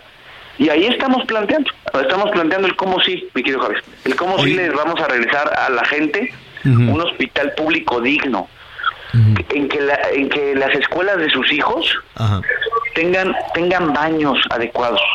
De esa de ese nivel te estoy hablando de la realidad. que tengan bebedero, que tengan que tengan un bebedero donde tomar agua, una sombrita. Claro. Vidrios, vidrios en los salones. Así es. Eso es lo que tenemos que decirle a la gente. Y eso yo lo puedo decir porque es lo que he venido haciendo en Benito Juárez. Oye, dime, dime algo, porque pues ya se están acabando las bardas en la ciudad. ¿Ya pintaste las tuyas, Santiago? Eh, mira, eh, tuvimos mucha mucha generosidad, hubo, hubo vecinos, hubo colonias que, que nos estuvieron ahí ayudando, este, pues, invitándonos a, alguna asamblea y ahí se pintaban algunas algunas bardas. Yo la verdad, yo les agradecí porque pues aparte en este tema, este, pues lo hago, les agradecí, pero también me tuve que deslindar, ¿no? Por este asunto de la, de la, de la fiscalización. Entonces, sí, pues, pero es que es muy raro. Porque sí, yo lo sé, mi querido Javier, te A mí me encantaría que yo sigo yo sigo viendo yo sigo viendo bardas de personajes como Rosa Isela que dice que no que, que, ya no. Entonces, ¿por qué uno sí, otro no? ¿A quién se fiscaliza? ¿A quién no? Es el tema. ¿No? Ese es el tema, eh, pero mira, nosotros lo más importante es que estamos caminando, estamos yendo a precisamente a las colonias a ver y a palpar las realidades, a ver cómo a la gente hoy le alcanza para menos, hoy que la gente eh, hace el doble de tiempo en el metro a su trabajo y deja de llegar con su familia a cenar, oye, o tiene que llegar eh, tarde a su trabajo porque el metro dejó de tener eh, inversión por parte del gobierno. Hoy la mitad de la línea 1 que prometieron arreglar, pues no la han entregado. La gente de Tláhuac sigue haciendo tres horas para salir de Tláhuac porque la línea 12 no funciona. Entonces, esa es la realidad de la ciudad y la que estamos palpando y con la, y con la que queremos realmente entrarle a resolver. Anita Lomelí te quiere comentar. Anita. Claro. Oye, pues te oímos ya, este, pues muy convencido, ¿no? En esta, pues en esta etapa que viene, que será muy importante para la ciudad y para quienes en ella habitamos. Pero entonces, eh, tú sigues con el PAN y respetarás lo que digan en cuanto a al método para finalmente tener un candidato. Nosotros seguimos en la construcción primero de este frente opositor en la ciudad que está que abarca los tres partidos pero no solamente, Ana, de, estos tres partidos. También, y lo quiero decir, quiero ser el candidato de los ciudadanos, de los de a pie, de los que realmente están viendo lo mismo que estamos viendo nosotros en la ciudad. Que no es posible que no haya una, una aspirina en un hospital de la ciudad. En ese, precisamente en ese candidato nos queremos convertir. Sí en el de las fuerzas políticas de oposición, sí en el de los partidos de oposición, pero también de los, de los ciudadanos que quieren un cambio en la ciudad. Ahí estamos y yo como he dicho, como me la pongan, abierta, cerrada, encuesta, valero, penales, volado, como sea, la vamos a jugar y la vamos a ganar. Bueno, oye, ¿hay fechas? ¿Hay fechas para, para esto? Te robamos, Santiago, un minuto más. Cuando, pues ya, ya vimos que en septiembre eh, el, el, PAN, PRI, PRD dicen el 3 de septiembre sacamos candidata a candidato. Em, que por cierto, antes de que me digas las fechas, ¿quién es tu candidata o candidato de, de, pues, de PRI, PAN y PRD? Pues mira, yo te lo digo, eh, nosotros estamos en un ánimo primero de, de los que logren el primer requisito, el primer filtro, decirles que nosotros estamos en el ánimo de construir unidad, de que vamos a y creemos en que las más y los, los más y las más competitivas vamos a estar ahí acompañándolos. ¿Como, quién? ¿Como, quién? A ver, me, parece que hay perfiles muy interesantes eh, como Xochitl Galvez, como Santiago Krill, como Beatriz Paredes, Claudia Ruiz realmente Enrique de la Madrid, gente que, que reconocemos y que nosotros vemos... Pues son esos cinco, ¿no? Los que de alguna u otra manera están, están destacando que son los que más han eh, hecho un esfuerzo. También eh, vemos que ha hecho un, ha iniciado unos recorridos Silvano Orales, Miguel Ángel Mancera, y, y bueno, nosotros vamos a ser muy respetuosos, pero sobre todo a nosotros nos da mucho gusto que en, el que en este método que se planteó, yo sé que a lo mejor ha sido en estos días difícil de explicar, pero que al final, a través de estudios de opinión, a través de una elección primaria, de una votación también de la ciudadanía pueda generar condiciones para lograr un candidato de unidad en la oposición o una candidata de unidad. Y eso ¿Cuándo, ¿cuándo, va a ser la de la de la Ciudad de México? Mira, nosotros esperamos que sea lo más pronto también, eh, que las definiciones se puedan llevar lo más pronto posible. Pero, ¿Dejarías, dejar, tendrías que dejar, tendrías que dejar tu, tu cargo en la Benito Juárez? Seguramente, seguramente sí. Ah, este, eh, obviamente nosotros tenemos un plazo legal que es en diciembre eh, separarnos del cargo, pero si nosotros viéramos que requiere eh, por las fechas que tú comentas hacerlo de manera anticipada, también lo haríamos. Porque también te quiero decir una cosa, Javier, Anita. Yo, yo en Benito Juárez hoy tengo la alcaldía más segura la que mejores calificaciones tiene en términos de calidad de vida. Yo sí puedo hoy decir que con por supuesto con pendientes, pero que hemos hecho un trabajo y que hoy nos podemos ir satisfechos de que ha habido resultados. Santiago, y con pues, eso lo vamos a hacer y, y te lo digo, vamos a estar en el 2024 en la candidatura, pero sobre todo ganando la Ciudad de México. Pero todavía no sabes si va a ser encuesta, firmas. todavía no nos han dicho, la verdad. Eh, entiendo que ahorita está mucho más enfocado eh, a la elección presidencial. Sí. Y de, Morena tampoco, los de Morena tampoco han definido, ¿verdad? Si seguramente van a, irse por ese esquema. Que es dedazo, ¿no? Ah. Este, nosotros eh, lo que estamos privilegiando ah, es... ¡Qué peleonero eres, Santiago! ¡Qué peleonero! No, mi querido Javier, ves que mira, la verdad eh, es, es eh, pues muy, muy chistoso que, que ellos hablen y critiquen de un método en el cual pues ellos deciden una sola persona. Aquí no estamos abriendo la ciudadanía, la gente. Pero ahí está apuntado Mario Delgado, Omar García Harfush, eh, Martí pues ya no, ya, ya no va a poder. Mira, ya nos pusieron la guitarrita, se nos acabó el tiempo. Santiago, te agradezco muchísimo. querido Javier, le vamos a ganar. Gracias, Santiago. Santiago Tabuada, el alcalde en la Benito Juárez y aspirante a la jefatura de gobierno. Gracias, Santiago. Vamos a hacer una pausa y volvemos. Conéctate con Ana María a través de Twitter, arroba Anita Lomelí. Toda la información antes que los demás. Ya volvemos. Todavía hay más información. Continuamos. Las noticias en resumen. En Juriquilla, Querétaro, detuvieron a siete adolescentes por causar alarma con armas de gocha. Estos jóvenes circulaban por calles de ese municipio disparando balas de goma contra transeúntes. El Cuerpo de Bomberos de Jalisco atendió una emergencia por una fuga de amoníaco en una planta procesadora de productos avícola en el municipio de Atotonilco, el Alto. El incidente dejó dos personas lesionadas con quemaduras y nueve más afectadas por inhalación del químico. El alcalde de San Miguel de Allende, Guanajuato, Mauricio Trejo, anunció la cancelación del concierto del cantante cubano Francisco Céspedes. Esto debido a que el artista deseó la muerte del presidente Andrés Manuel López Obrador en unas declaraciones pues en el pasado. El huracán Adrián de categoría 1 se localiza a 720 kilómetros al oeste-suroeste de Manzanillo, Colima. El meteoro podría provocar lluvias y oleaje también en Jalisco.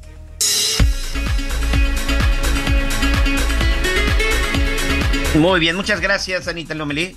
Gracias por todos tus comentarios, gracias a todos nuestros amigos también por toda la información. Ahorita vamos a estar leyendo más. Hoy tenemos un invitado, un invitado muy especial y en verdad ponga mucha atención, sobre todo porque hoy vamos a hablar de diabetes. Lamentablemente es un padecimiento que en México, eh, a pesar de los esfuerzos, a pesar de los programas y a pesar de todo lo que en algún momento existió, pues hoy cada vez son más las personas que sufren esta, esta enfermedad. Y le estoy hablando desde niños, desde jóvenes, por supuesto, no importa la edad. Así que hoy está con nosotros Eduardo López, él es representante de Diabetes. ¿De qué se trata y sobre todo qué es lo que necesitamos saber sobre esta enfermedad? Eduardo, creo que tú nos tienes mejor información, sí. ¿Qué tal, Miguel? ¿Cómo estás? Muy buenas tardes. Y como bien lo mencionas, desafortunadamente el tema de la diabetes, segunda causa de problema de salud en nuestro país, y que desafortunadamente cada vez somos más las personas que tenemos este padecimiento. No es raro estar en un círculo social con amigos, con familia y, tener a un lado de nosotros una, dos, tres personas con diabetes. y que desafortunadamente, Miguel, eh, hay muchas personas que al día de hoy no logran controlar los niveles de glucosa en sangre, eh, tienen 350, 280 puntos de, de, de glucosa en sangre y que están buscando, están en larga búsqueda de tener soluciones reales. Y fíjate que precisamente por eso el día de hoy estoy muy contento porque diabetes está regalando 50 consultas con médicos especialistas para el control de la diabetes y que van a ayudar a todos estos pacientes que están en esa búsqueda de encontrar una solución.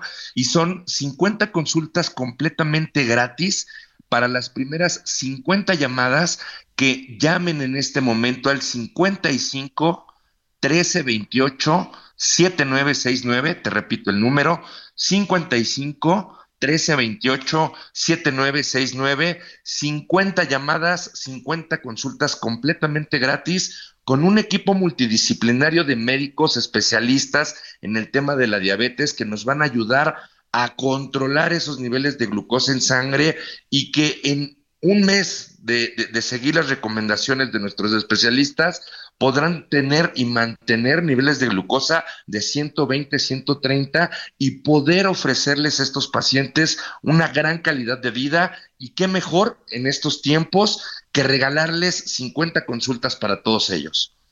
Porque aquí hay un tema interesante, Eduardo. No solamente es cuestión de saber cómo está la glucosa, sino el saber cómo mantener tu glucosa baja. Es correcto, por eso precisamente es lo importante de diabetes y de este gran regalo que les está haciendo a las personas que nos están ayudando, porque van a encontrar en tres pasos y en tres pilares fundamentales esta ayuda. Uno, la ayuda emocional que necesita cualquier persona que tiene este padecimiento porque afecta la calidad de vida, afecta la calidad de las emociones de las personas. Punto número dos, a comer, a comer bien y comer de forma sana y muy fácil, en donde podamos mantener estos niveles de glucosa en sangre. Y punto número tres, conocer frecuente y periódicamente nuestros niveles de glucosa y la atención médica por especialistas que nos ayudarán a mantener estos niveles de glucosa en sangre. Si es posible vivir con diabetes, si es posible tener controlados los niveles de glucosa en sangre y lo que sí es una gran mentira es todas esas personas o publicidad que en algún momento hemos visto de que la diabetes se cura. La diabetes no, se cura, la diabetes se controla siempre y cuando estés de la mano de especialistas como en diabetes para mantener estos óptimos niveles de glucosa en sangre. Aquí estoy revisando parte de la información de diabetes y es interesante porque también de repente surgen muchas dudas, no solamente en control de, de medicina, sino de alimentos, Eduardo. Es correcto, vas a tener el control del medicamento, el tratamiento que te, te, va a otorgar un especialista. Punto número dos, una dieta, un apoyo nutricional en donde vas a poder comer de todo en cantidades óptimas y con la alimentación que te vamos a ayudar a recomendarte junto con la recomendación de nuestros especialistas médicos, adicional esta ayuda, esta ayuda psicológica esta ayuda emocional, la suma de esos tres pilares, vas a tener una gran solución. Por eso es que invito a todas las personas que nos estén viendo, hoy en día, Miguel, ¿quién te regala una consulta médica de esta envergadura? Es bien complicado. Y por eso precisamente diabetes, en este afán de apoyar y mejorar la calidad de vida de las personas que nos están escuchando, que seguramente tienen diabetes, les estamos regalando estas 50 consultas y lo único que tienen que hacer es llamar en este momento 55 13 28 7969, repito el número 55 1328 7969, 50 consultas completamente gratis para las primeras 50 personas en llamar. Muy bien, pues ahí está. Eduardo, muchas gracias. Eduardo López, representante de diabetes. Gracias, señor. Muchísimas gracias, que estés muy bien. Hasta luego.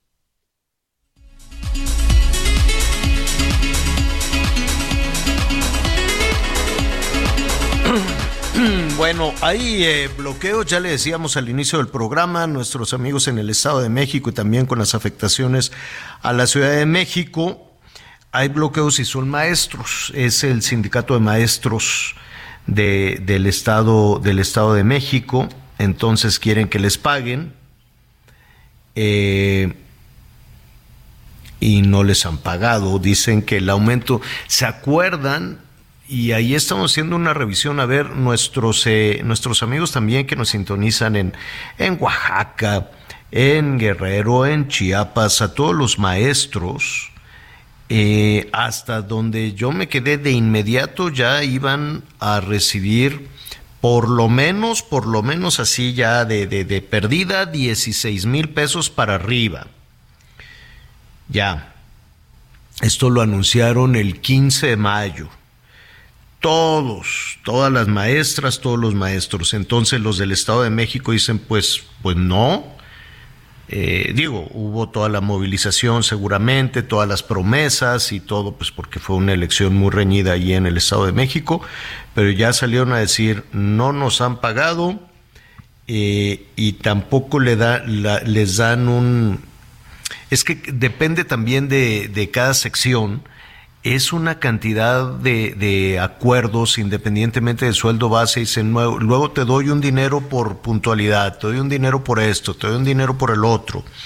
Hay un dinero que tampoco le dan por asistencia a actos cívicos. Bueno, pues así también estaría bueno, ¿no, Anita Miguel? Oye, el Día de la Bandera vine a trabajar, así es que me das una lana extra. El 10 de mayo, el Día del Padre, ¿no? El Día de Benito Juárez. Entonces, dice, gratificación por asistencia a actos cívicos. Eh, bueno, está bien. La, mira, la verdad es que los maestros están muy, muy, muy mal pagados en nuestro país, las maestras, los maestros. Y en muchas ocasiones los gobiernos de los estados, para evitar que se les convierta aquello en un polvorín, prometen cosas. Ahí está la deuda impagable con el magisterio en Michoacán porque cada gobernador en turno les dice, sí, claro, pero mira, si hacemos estas movilizaciones políticas y electorales y tú mueves a tu gente ¿Qué quieres? Ah, pues quiero un bono de movilización, quiero un bono de esto. y todos dicen que sí, al cabo le calculan y dicen como quiera le dejo el paquete al gobernante que sigue. Y así se van acumulando y acumulando los premios, las gratificaciones y en esta que no les han pagado es de asistencia a actos cívicos. Entonces, este, pues es una cantidad independientemente de lo que se anunció en Palacio Nacional que iba a ser parejo para todos, pero me temo que si ahí tan cerquita, que es el Estado de México y que tuvieron elecciones y que tenía que tener todo perfectamente aceitado y manejado para evitar situaciones de conflicto, resulta que no les han pagado, pues no me quiero imaginar en los estados más lejanos de la Ciudad de México cómo estén con ese, con ese acuerdo, con ese reclamo. Y la otra cosa importante, ¿qué informe envían al Palacio Nacional? ¿Qué informe? ¿Todavía hay Secretaría de Educación Pública? Sí, claro. Sí hay. Ah. Sí, sí hay. No, no, no sabía, no, no. Sí, sí hay. Ya desde. Leticia Ramírez es la secretaria. ¿Quién? Leticia Ramírez. Ah, Mira, no, no, no. La verdad es que no, como está un poquito este desvanecida, ¿no? Su, su, su imagen de muchos, de muchos otros personajes. Entonces no sé esta secretaria qué información le da, qué información envía a Palacio Nacional de que está todo en orden, todos pagados, todos contentos con sus gratificaciones, sus bonos, sus basificación, sus sueldos íntegros, completitos, más todo lo que piden, en fin, ¿no? ¿Cuántos problemas hemos visto en Guerrero, en Michoacán, la toma de casetas, el cierre del tren y, y a la hora de la hora, no, pues es que, que, que, fue el gobernador, que fue la gobernadora, que fue la secretaria, que fue, que fue, que fue, y ahí quedan en medio, pues, los, este, ¿cómo se llama? Los, los maestros. Oiga, pues, eh, a ver, venimos eh, pateando el bote, pues nosotros no, no, me refiero a las autoridades desde que se empezó a descubrir un robo descarado en la instancia, este, pues, que se creó para eh, garantizar la alimentación de los más pobres o de hecho de todos los mexicanos. Fíjese nada más el nombre, Seguridad Alimentaria Mexicana. Seguridad Alimentaria Mexicana. Nombre, el, eh, es de mucho impacto. El nombre suena y, pega y pega muy bien, que hasta que finalmente alguien se preocupó por garantizar la seguridad alimentaria de millones de mexicanos. Bueno, pues en esta instancia, en Segalmex, em, había un señor que se llama Ignacio Valle, que ya, lo, ya no está ahí no sé en dónde, en dónde fue, pues ya le dieron una oficina, un escritorio en otra parte. En la Secretaría de Gobernación, señor. En la Secretaría de Gobernación, pero no, no, no un cargo de mucho relumbrón, ¿no? Es, bueno, pues mejor que la cárcel, sí. Pues sí, lo removieron de ahí para llevarlo a esta parte y se quedó abierta la investigación. ¿Hay gente detenida? Sí. Hay ficha, hay este una, ya, ya se sabe con certeza lo robado. Bueno, pues hemos escuchado algunas cifras.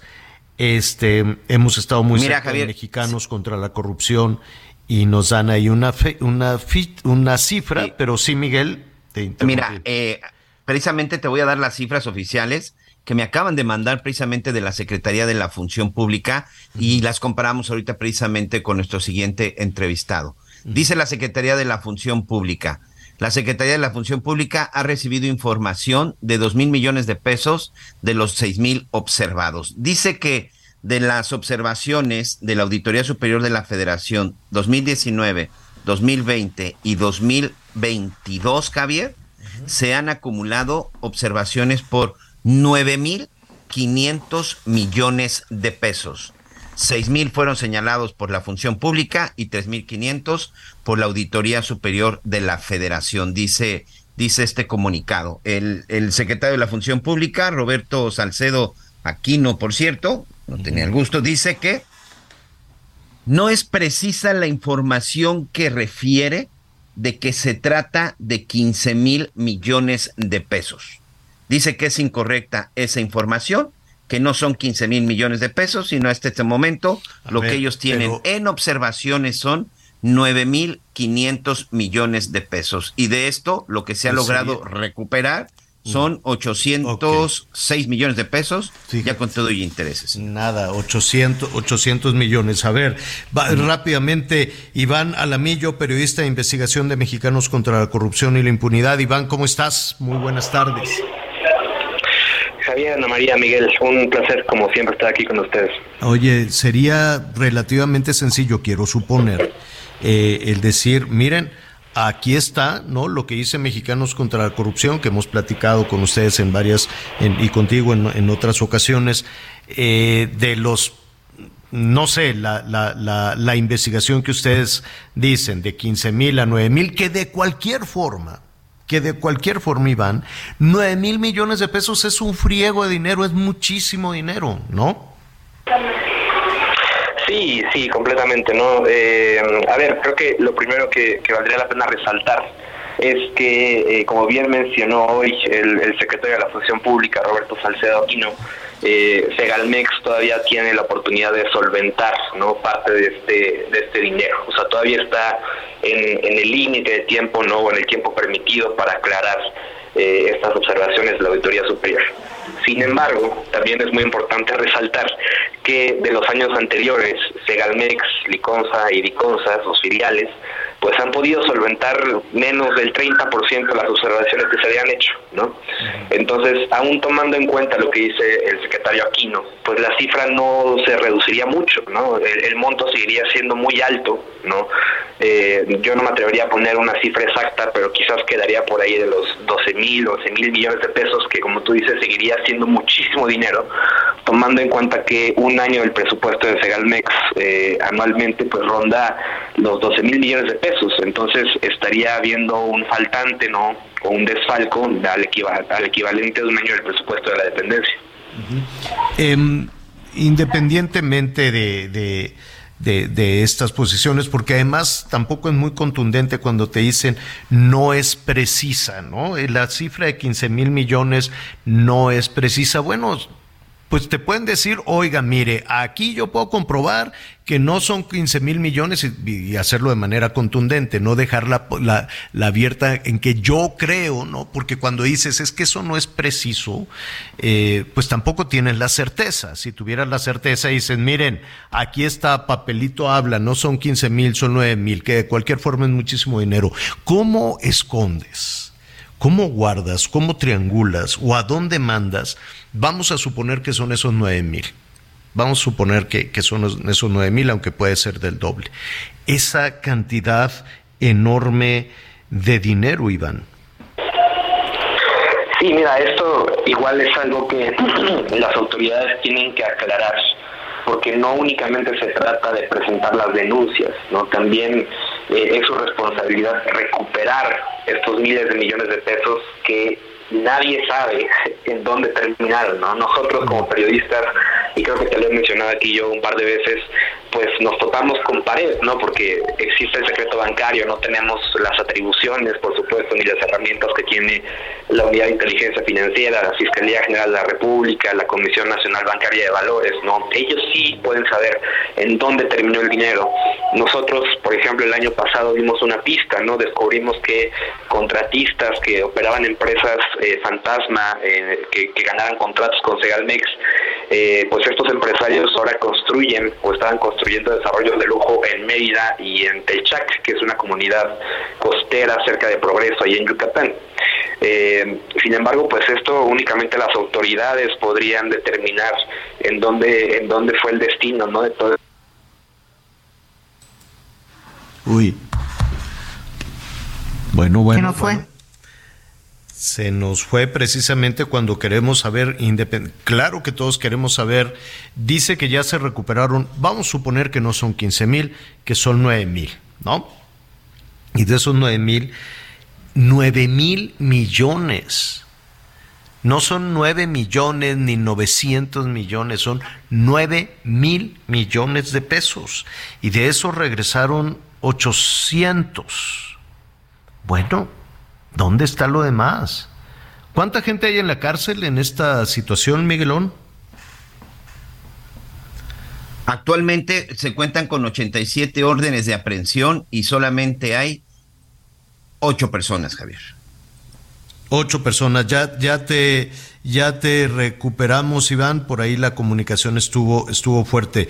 Hay ocho personas, hay 800 millones recuperados, hay eh, pues complicaciones para poder eh, saber, pero ¿Ustedes sienten en la investigación de Mexicanos contra la Corrupción que hay una disposición a saber qué pasó con ese dinero? Es algo que hoy mismo en la mañanera se dijo, el presidente dijo, me duele, me duele mucho esta corrupción y este robo del dinero. Sí, yo, yo creo que la mañana del día de hoy fue bastante eh, pues simbólica y reveladora. No es, me parece la primera vez que el presidente dice tan abiertamente que le duele, ¿no? Y le pesa eh, el fraude que ocurrió en Segalmex.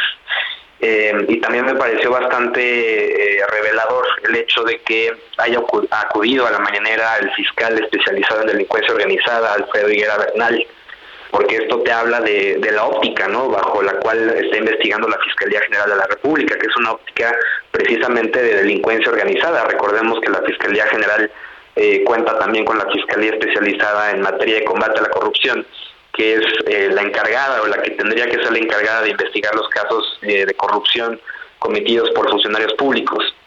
Y esta investigación de Segalmex pues está siendo encabezada por el fiscal de delincuencia organizada, lo cual es muy, eh, muy representativo, ¿no?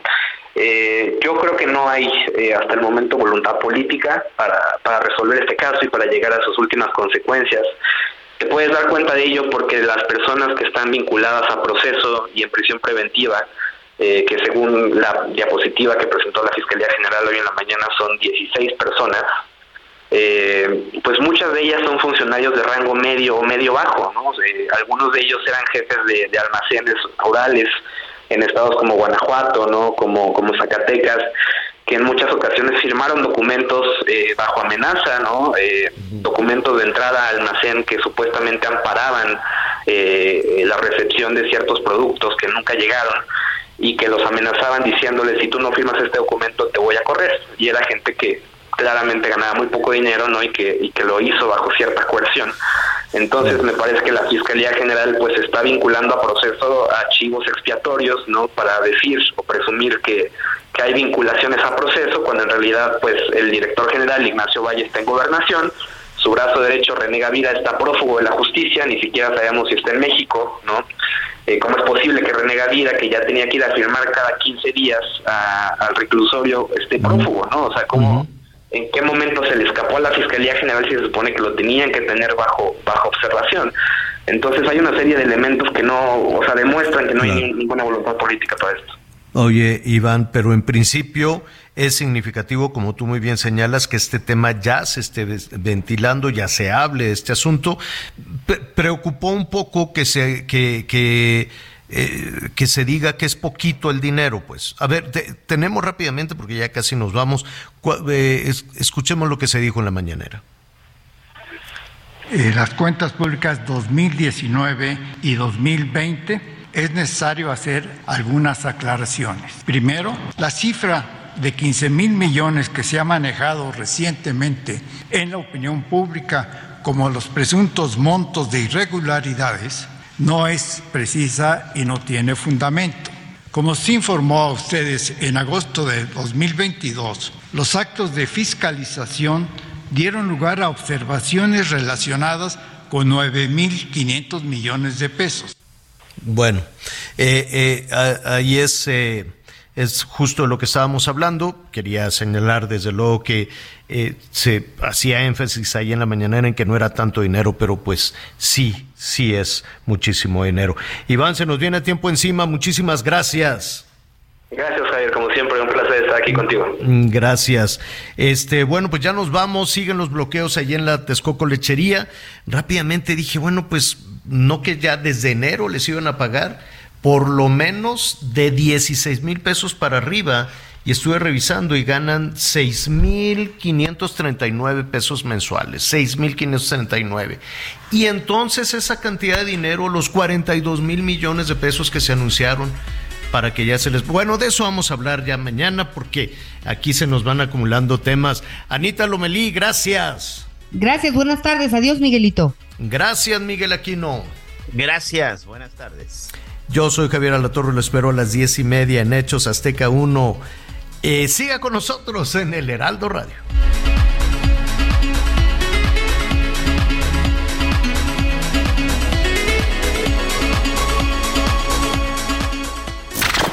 Gracias por acompañarnos en Las Noticias con Javier Alatorre.